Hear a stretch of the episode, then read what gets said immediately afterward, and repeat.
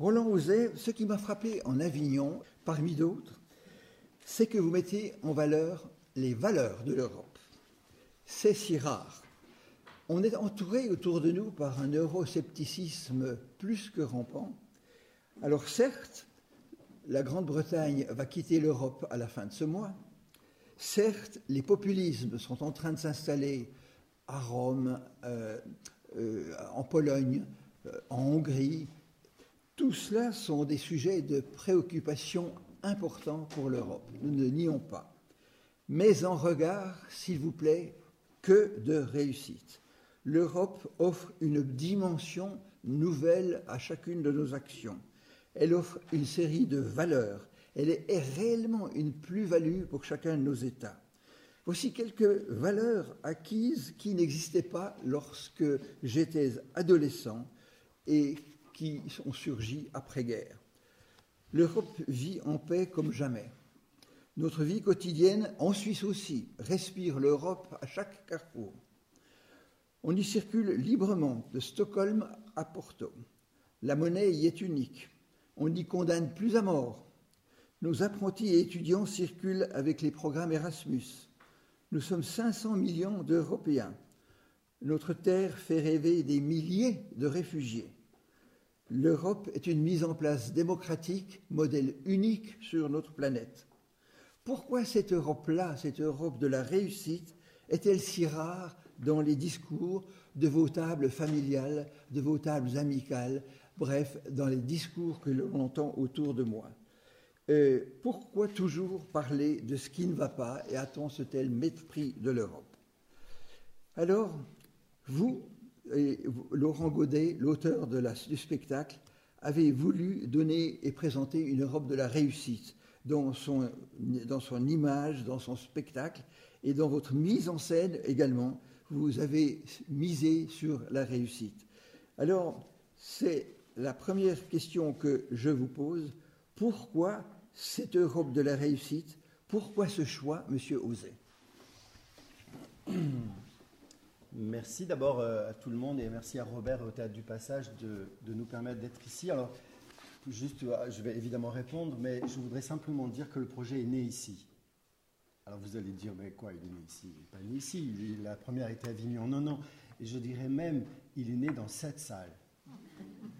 Parce que vous ne le savez pas, mais du coup, et évidemment Robert, on est venu ici en avril, il y a plus d'un an, du coup, travailler une semaine, au moment où Laurent Godet nous a donné les premiers éléments du texte.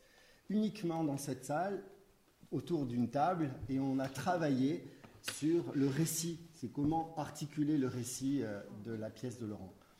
On s'est beaucoup disputé, on, s'est, beaucoup, on a beaucoup débattu et euh, donc c'était, je suis très heureux et c'était aussi très paradoxal de faire naître un projet sur l'Europe dans une terre amie qui n'est pas nommée comme étant une terre européenne, mais qui est une terre amie de l'Europe.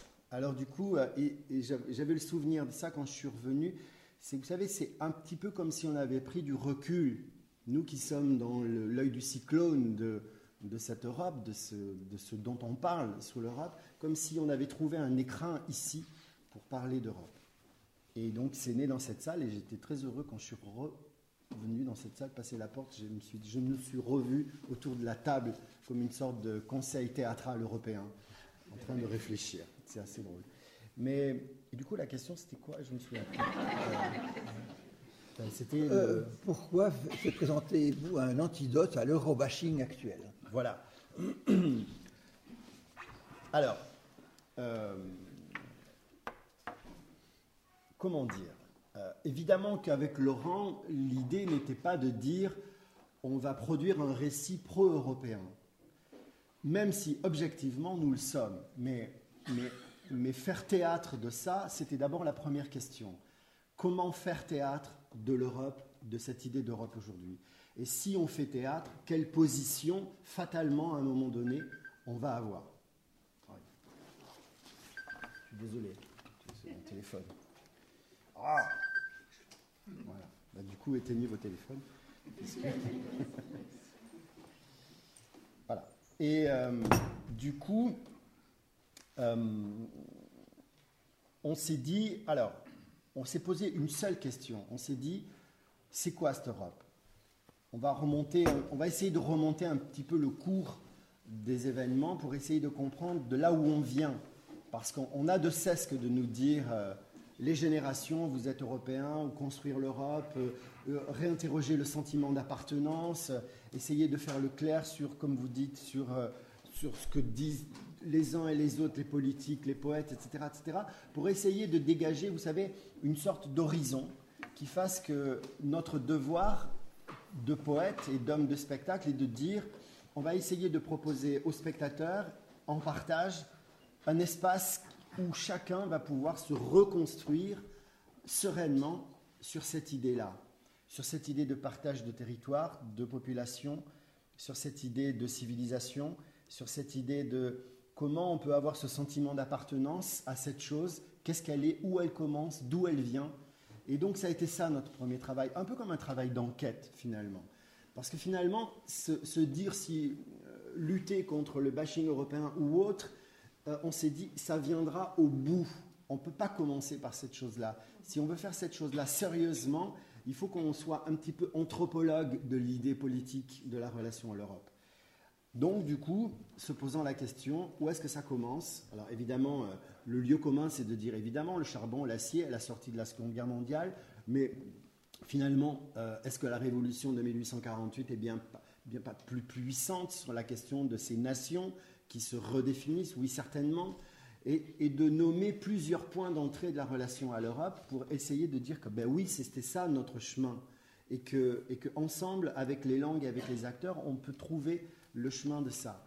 Et euh, à ce moment-là, faire un état des lieux exactement comme vous venez de faire à l'introduction. C'est-à-dire, ah oui, si on fait le chemin de l'Europe, euh, on peut dire que, tiens, à ce moment-là, le vote des femmes. Ah, tiens, à ce moment-là, etc., etc. Et nommer comme une sorte d'état des lieux, comme vous venez de faire, euh, les points qui sont les points lumineux, les points obscurs, pour que chacun puisse se charger de ça. Et puis ensuite, il y a quand même, alors évidemment la paix, euh, mais il y a quand même une chose inouïe, c'est ce qu'on pourrait nommer la démocratie. Euh, ce qui est au cœur finalement de, de, la chose européenne, dans ses difficultés ou dans ses impasses, c'est l'impasse de la démocratie. Vous savez, je crois que, quand on lit la trajectoire de l'Europe et qu'on lit la trajectoire en parallèle de la démocratie, c'est comme une vague.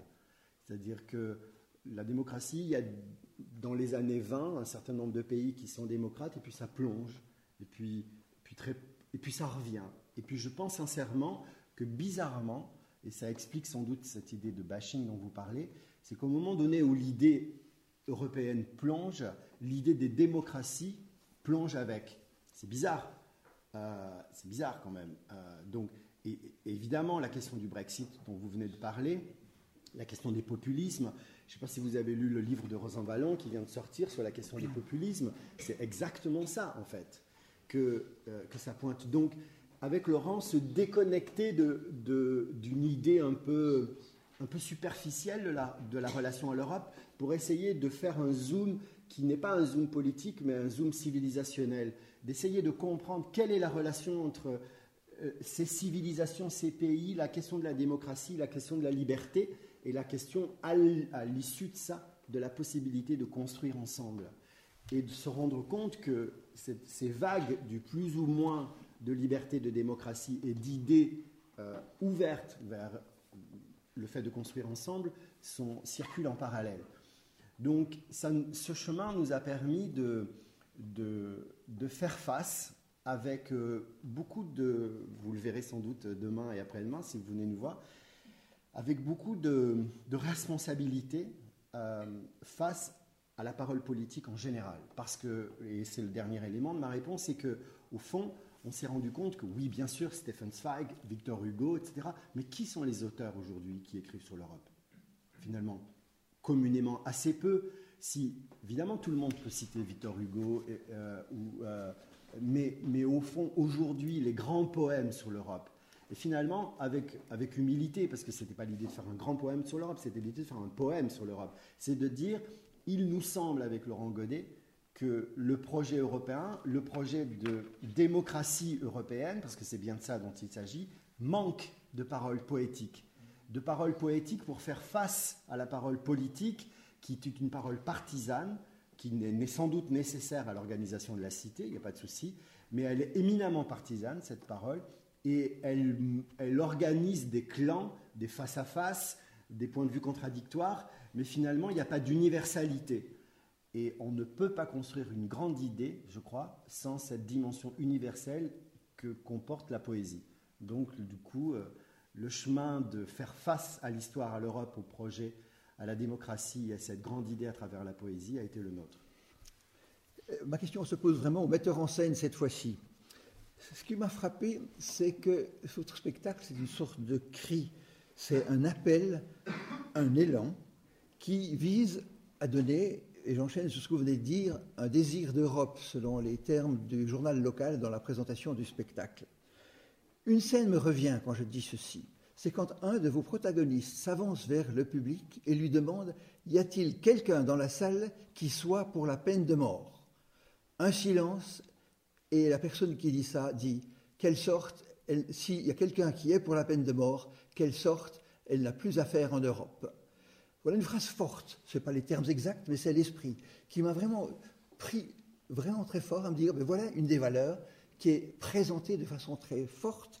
Et c'est ma question maintenant. Euh, comment avez-vous conçu votre mise en scène pour que ce soit un cri, euh, un appel au public si fort, qui nous touche au cœur si directement? Euh, quelles mesures de metteur en scène technique avez-vous prises pour que ce soit un tel appel? Alors, évidemment, le, les, je ne vais pas vous dévoiler mon artisanat. C'est un peu si, comme si vous disiez à, à un artisan euh, Est-ce que je peux venir dans votre atelier? Il y a de fortes chances pour qu'il vous dise non. Mais ce que je peux simplement dire, c'est que euh, assez tôt dans l'organisation et la construction du projet, euh, la, chose, la chose qui a été première, c'est de dire il faut qu'on reconvoque de manière évidente et première cette idée du sentiment d'appartenance. Vous savez, on, a la chance ici d'avoir, euh, et vous aurez la chance d'avoir demain après-demain des représentants dits politiques, de de, des personnalités donc, qui vont venir au cœur du spectacle parler 10 minutes. Et ça a été ça, en fait. Ça a été de dire, il faut qu'on reconvoque pour que chaque citoyen qui puisse rentrer dans la salle, qui puisse s'émouvoir, pleurer, crier, se lever, partir, être furieux, rire ou applaudir et être heureux. Il faut qu'il y ait tout ça à l'intérieur. Il faut qu'il puisse traverser comme si en deux heures, il y avait la, possibilité de refaire le chemin de ce qui a été un peu raté finalement. Vous savez, dans un entretien que j'ai fait avec une personnalité qui s'appelle Pascal Lamy, qui a été un des grands architectes auprès de Jacques Delors de la question européenne, je lui ai dit, alors je lui explique le projet, on l'a invité à Avignon pour venir euh, discuter avec nous. Et puis là, au bout de quelques minutes, il m'arrête, il me dit, mais vous savez, Roland, au fond, euh, on ne s'en est pas vraiment occupé au début de cette idée que vous appelez le sentiment d'appartenance. On a construit mécaniquement, presque, administrativement, des traités en pensant que, et c'était son idée, que le politique, l'économique la monnaie, etc., allaient faire prendre corps à la cité de cette idée d'Europe. Mais ce qui est terrible, c'est qu'il le pensait vraiment, en fait. Et que, euh, et je lui dis, mais, et, là, il me dit, voilà, aujourd'hui, avec la Fondation Jacques Delors, dont il est le président, il dit, ben voilà, aujourd'hui, on s'occupe, c'est un peu comme si on rétro-pédalait, on s'occupe de travailler sur ce sentiment d'appartenance. Alors j'ai dit, mais vous avez un peu oublié l'essentiel en fait. Euh, vous auriez dû commencer par là. Euh, il dit oui, oui, objectivement oui, mais, mais voilà, ça ne s'est pas passé. Donc, euh, mais surtout, j'ai le sentiment qu'ils se sont coupés de la parole du poète. Quand, quand, moi j'étais petit, je pensais que Monet Schumann, les fondateurs de l'Europe à cette époque-là, c'était le peintre et le musicien. Je, m'étais raconté ça. ça. me racontait quelque chose jusqu'à après, à l'adolescence, j'ai appris que c'était pas, pas ce truc. Mais ce que je veux dire, c'est que à travers euh, cette image, c'est qu'on a besoin, on a besoin à côté, mais c'est structurant dans nos vies personnelles. Moi, j'aime bien mon banquier, mais je ne veux pas qu'il régisse la totalité de mon quotidien. Euh, j'ai besoin de lui. Euh, on a besoin de, de, de, la structuration de la cité, mais on a aussi besoin de lire, de s'émouvoir, de pleurer, de regarder dans un temps qui n'est pas écrit euh, le soleil, la lumière ou la lune, etc. etc. On a besoin de tous ces éléments-là. Et les gens qui ont construit l'Europe n'ont pas imaginé que la parole du poète puisse à un moment donné être nécessaire sur ce sentiment d'appartenance à ce grand projet. Donc du coup, euh, et, l'ami disant, bah oui, on est très heureux que vous fassiez ce projet, et c'est sans doute ça, la, question, c'est de dire, bah, euh, presque s'il nous reprochait de ne pas être venu plus tôt. Alors je veux dire, écoutez, euh, n'inversons pas les rôles quand même. Vous avez commencé l'Europe, j'étais quasi, j'étais pas né, donc maintenant, c'est vous qui avez un peu raté le truc, quoi. Donc maintenant, on vient un peu vous aider, mais finalement, on se rend compte que plus que jamais, euh, et c'est ce que vous disiez en introduction, les poètes, la parole poétique et la parole politique vont devoir cheminer ensemble. Sans ça, ça ira dans le mur de toute façon. La chute des démocraties et l'avènement des populismes vont de toute façon mettre à mal l'idée d'Europe. C'est sûr. je pense qu'on vit, on vit un moment, on vit le début de quelque chose qui va être un massacre intégral pour les idées et les libertés. Mais je veux dire, il faut voyager un peu dans le monde. J'ai vécu quelques mois en Chine euh, depuis la fin de l'été euh, et je voyage pas mal dans d'autres pays. On le sent que cette idée de populisme, que de que des régimes autoritaires. Il n'y a jamais eu autant de régimes autoritaires aujourd'hui, ou en tout cas dans ces fameuses vagues, qu'à des pires moments de, l'histoire de l'humanité. En tout cas, la, vague est réellement descendante. Et donc, une idée qui est une idée de liberté, de, etc., eh ben, elle va forcément être malmenée. Euh, regardez, une des premières mesures qu'a pris euh, le Royaume-Uni, c'est d'augmenter le SMIC, enfin, le salaire minimum, de 6%. ben, Inévitablement, qu'est-ce que vous voulez que les gens pensent de l'Europe? Inévitablement, ils disent bah, Putain, heureusement, c'est vachement bien. Depuis qu'ils sortent de l'Europe, tous les salaires augmentent. Il y a un effet, et, de fait, si vous lisez les, les statistiques sur euh, l'appartenance et cette idée d'appartenance à l'Europe, ça chute si vous voulez. Et donc, euh, on va être soumis, et, donc je le dis un peu comme une chose résistante. Euh, il va falloir résister à cette idée de l'Europe. Ça va aller de plus en plus mal. Il va falloir, il va falloir être de plus en plus engagé.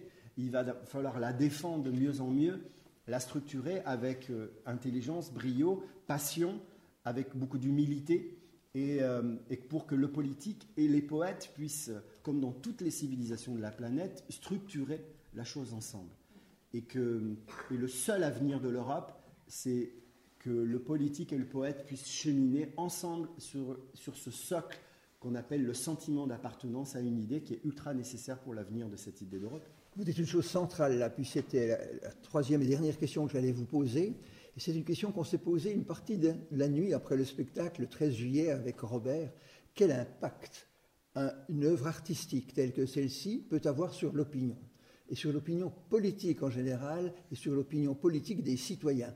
Est-ce que ça peut orienter son, son adhésion, voire son bulletin de vote?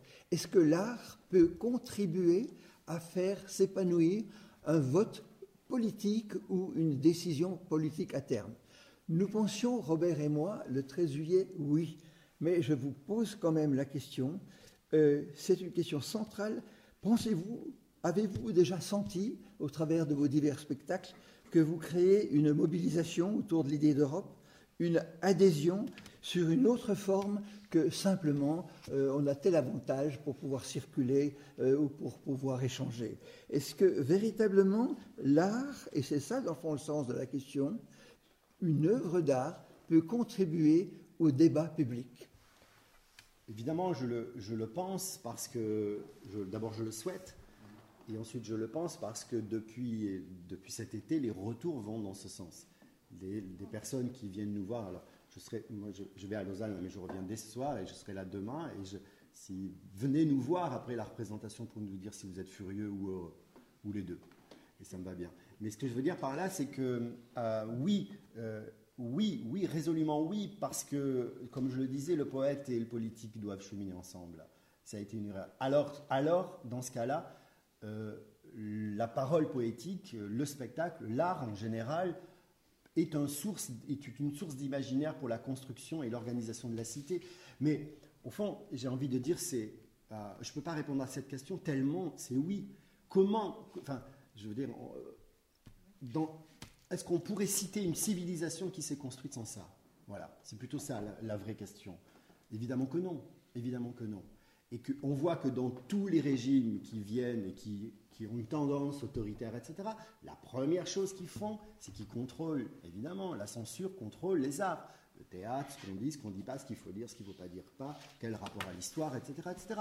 Donc la réponse est déjà là-dedans. Euh, que évidemment le projet européen a besoin des poètes, mais, mais en même temps les, poètes n'ont pas organisé la chose de l'Europe. Elle est éminemment la chose administrative, elle a besoin de ça. Elle a besoin d'une monnaie organisée par des gens, par des économistes, etc. Mais la pensée économique ne doit pas dominer l'organisation de la cité européenne. C'est impossible. Et je vous assure, après, vous l'avez certainement vu dans la presse, on a invité François Hollande au plateau, on a invité Pascal Lamy, M. Enrico Letta, l'ancien Premier ministre italien, etc. On a invité des vraies personnalités, comme vous allez la voir ici demain et après-demain, pour leur poser une question, deux, trois questions fondamentales sur leurs travaux de la relation à l'Europe.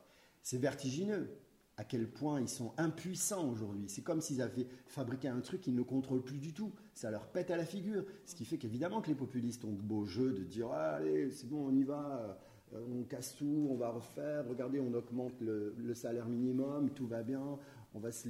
Évidemment que les, de toute façon, les Anglais, depuis longtemps, ils ont les yeux tournés vers l'ouest. Euh, ils veulent plutôt traverser l'océan Atlantique que, le, canal qui nous mène chez, nous.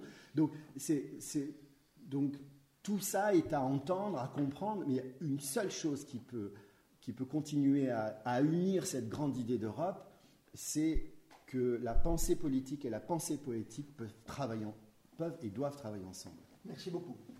À vous. Qui souhaiterait s'exprimer avant que M. Hossein nous quitte, poser une question ou donner un avis?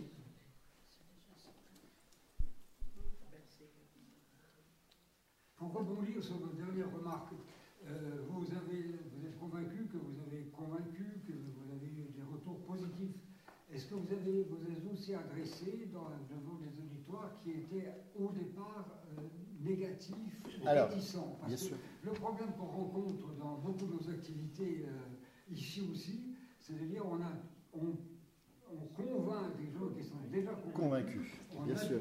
Mais vous avez raison. Leur adhésion, ouais, ouais. Mais comment est-ce qu'on atteint ceux qui sont négatif a priori?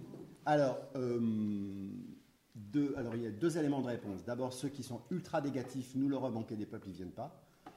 Ceux-là, on ne les voit pas.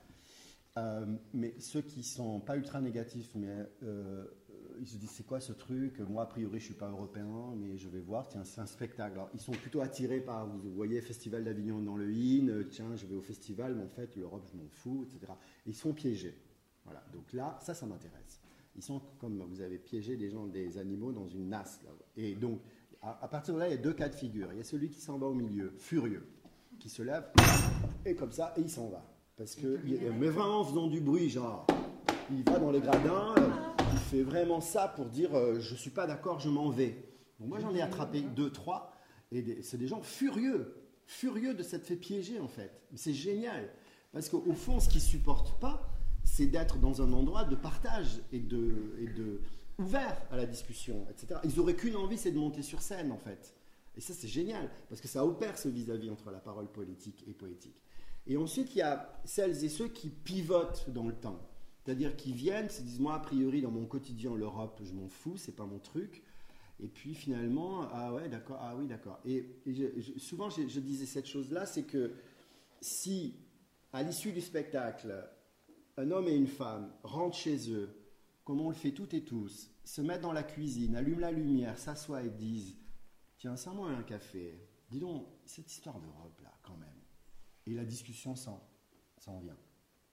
Ça, c'est génial, parce que ça, ça fait quoi, au fond? Et c'est qui est la mission première de notre travail c'est de solliciter le débat, c'est de solliciter la discussion, le partage, qu'il y ait des, points de vue contradictoires, et que voilà. Au fond, c'est de ça que manque la démocratie, l'Europe ou la question des populismes, elle vient de là. C'est d'avoir, de s'être arrêté sur des idées faites, contrefaites, et que le débat n'existe plus. Donc euh, il n'y a plus de possibilité de confrontation. Donc euh, évidemment que euh, nous, on fait, on, fait pas un projet pour flatter.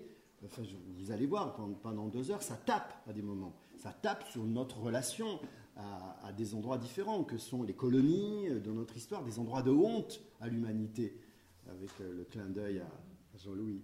Mais, mais, vraiment, mais vraiment ça, quoi. Et, on essaye de le faire vraiment, quoi. Mais, mais vous avez raison, on, se, on, se, confronte à des gens qui ne sont pas d'accord. Et c'est tant mieux, sinon, c'est pas intéressant. Est-ce que vous ne devriez pas aller dans les écoles? On va dans les écoles, on fait des interventions. Après, c'est une machine théâtre qui a besoin d'un plateau pour exister.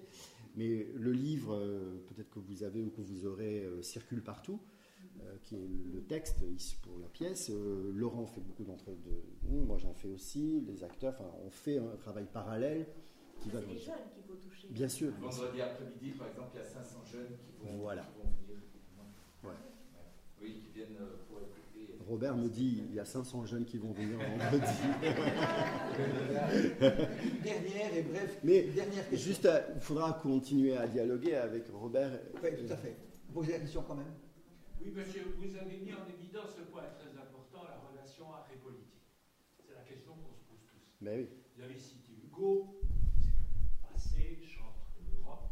Oui, il y a des beaucoup plus récents, notamment du siècle passé, du siècle actuel. Bien sûr m'étonne un peu que vous n'ayez pas cité Valérie, parce que Valérie est au centre de cette question de l'art politique en particulier et, de la politique. Alors ce que j'aimerais dire, j'aimerais dire deux choses. La première, c'est que l'art, l'expression artistique, sous ses formes diverses, celle que vous exercez, celle de l'écriture, celle de la musique, il ne faut pas se leurrer. L'impact sur l'Europe, sur son développement, est extrêmement faible. Euh, les grands discours, les grands poèmes, parler de poésie, et je m'en réjouis. Euh, que ce soit Valéry, que ce soit Czesław Miloš, prix Nobel, Seifert, prix Nobel, Václav Havel, ont eu peu d'impact sur le plan de la vie politique des États auxquels ils appartenaient, ou de manière plus générale de la collectivité européenne. Ça, je pense qu'il faut le savoir. Alors, à partir de ce moment-là, c'est un constat. On va terminer. Parce que je suis quelque peu pessimiste. Mais... ce que j'aimerais ajouter, monsieur, c'est que je crois qu'il y a une autre question que nous devons tous nous poser parce qu'évidemment, on peut toujours dire qu'il y a ceci qui ne va pas, quel est le rapport entre la poésie et, la politique, l'influence de l'art sur la politique européenne et tout. Mais je crois qu'il y a une autre question. Et souvent, je suis surpris dans des débats que j'entends à propos de l'Europe ou des livres que je lis, qu'il y a une question qui me paraît centrale, qui n'est pas suffisamment abordée et développée. C'est finalement un complexe en Europe. C'est le complexe impérial. C'est le complexe de l'Empire. Et j'emprunte ça au professeur Sloterdijk, qui est un grand philosophe, dans le monde entier, professeur de l'Université de Francisco, qui insiste bien sur le fait qu'il y a toujours ce vieux problème impérial, une idée d'empire plus ou moins conscient et inconscient en Europe, et qu'on voit régulièrement. Et tant dit-il, je terminerai par cela, que ce complexe par rapport à, à l'idée d'empire, qui existe évidemment en Russie, qui a existé chez nous tant que nous n'aurons pas dépassé ce complexe ou cette idée d'empire dans certains États européens, nous n'avancerons pas vraiment. Et ce n'est pas l'art qui va nous aider, c'est de dépasser ce complexe impérial. Voilà. Ce que je peux. Je dis ça en deux minutes et après je vais devoir partir du coup. Mais merci de, de l'épaisseur de votre question. Euh, ce que je peux dire simplement, loin de moi avoir, je ne crois pas avoir utilisé le mot d'influence. Jamais. Et je ne pense pas que l'art puisse avoir une influence sur, euh, sur la politique ou sur le politique dans la construction et l'organisation de la cité. Par contre, je suis persuadé que ensemble, la parole poétique et la parole poétique peuvent ensemble, par porosité, par intelligence, par humanisme, par relation à toutes les valeurs et toutes les constructions que vous citez, y compris celles de l'Empire, peuvent redistribuer ces cartes qui font que le projet européen puisse trouver un écho dans ce qu'on appelle aujourd'hui ces relations au populisme, à la démocratie, etc. c'est ça, au fond, c'est... Je pense que ce que vous dites, c'est un avis. Moi, moi, mon rôle, mon métier, c'est pas, pas d'avoir un avis. C'est, je ne suis pas payé pour avoir un avis. Je suis payé pour organiser le débat c'est peut-être la vision qu'on a différente du, rapport à l'artiste.